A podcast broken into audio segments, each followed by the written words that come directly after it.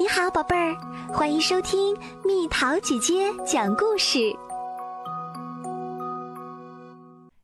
晚安，皮卡西。秋日的太阳马上要落山了，露珠已经挂上草尖儿。皮卡西和他的朋友们一整个下午都在采摘栗子。现在我们可以给小鹿和驯鹿。提供大量的冬季食物啦！皮卡西兴奋地说：“来吧，让我们看看谁采的最多。”浣熊瑞奇招呼大家，朋友们兴高采烈地数着栗子。一百，长腿兔是栗子王。皮卡西宣布：“真的？”长腿兔不敢相信，他并不经常赢得比赛。来吧，让我们庆祝吧！瑞奇喊道。“好的，今天你们都可以在我这里过夜。”皮卡西邀请朋友们。“哦，太好啦！”长腿兔跳起来欢呼道。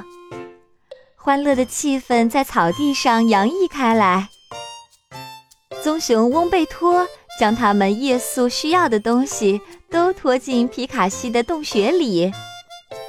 很快，瑞奇、长腿兔和翁贝托就铺好了一个营地床垫。我饿了，长腿兔说，他的肚子已经开始咕噜噜叫了。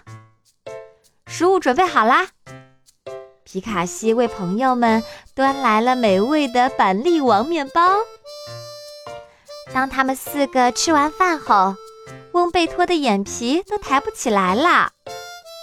我们去睡觉吧，他说。不，我还不累。长腿兔说：“我今天可是栗子王。”你是个淘气包。瑞奇笑着把一个枕头扔到长腿兔头上。很快，皮卡西的小窝里就开始了一场疯狂的枕头大战，大枕头、小枕头飞来飞去。停下来，我受不了了。过了一会儿，瑞奇喊道：“那我们互道晚安吧。”皮卡西说：“好吧。”长腿兔边说边抱了抱他的朋友。翁贝托轻轻地打着鼾，瑞奇也早就睡着了，只有长腿兔不想睡。我完全睡不着，他哀怨地说。嗯，那我们来做些什么吧？皮卡西低声说。说话间，瑞奇和翁贝托也醒了。我们去夜游怎么样？瑞奇困倦地嘟囔着。这样能让人平静下来。翁贝托说。好主意。皮卡西表示支持。于是，小伙伴们出发了。他们一起穿过黑暗中的森林，这里寂静无声，时不时能看到猫头鹰在树上向他们眨眼睛。这这儿很可怕，长腿兔害怕的哆哆嗦嗦。那我们最好还是回去吧，皮卡西说，否则你等会儿睡着了会做噩梦。可当大家回到皮卡西的洞穴里时，长腿兔仍然精神抖擞。只有喝点热牛奶啦，这是人们无法入睡时的秘方。皮卡西说：“味道好极啦！”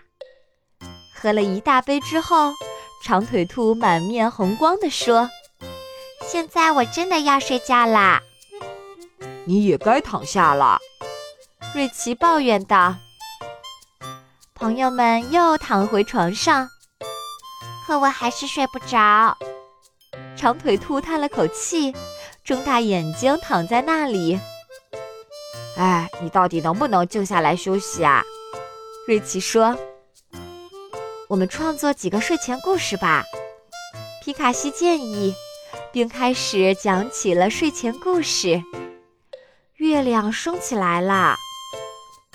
然而还不到一会儿，所有的朋友都进入了梦乡，包括长腿兔。晚安，皮卡西轻声说道，也闭上了眼睛。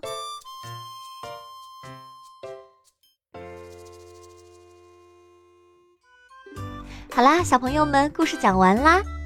你有没有晚上一下子睡不着的时候？你会做些什么事儿呢？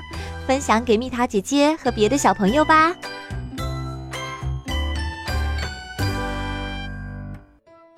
好了，宝贝儿，故事讲完啦。你可以在公众号搜索“蜜桃姐姐”，或者在微信里搜索“蜜桃五八五”，找到告诉我你想听的故事哦。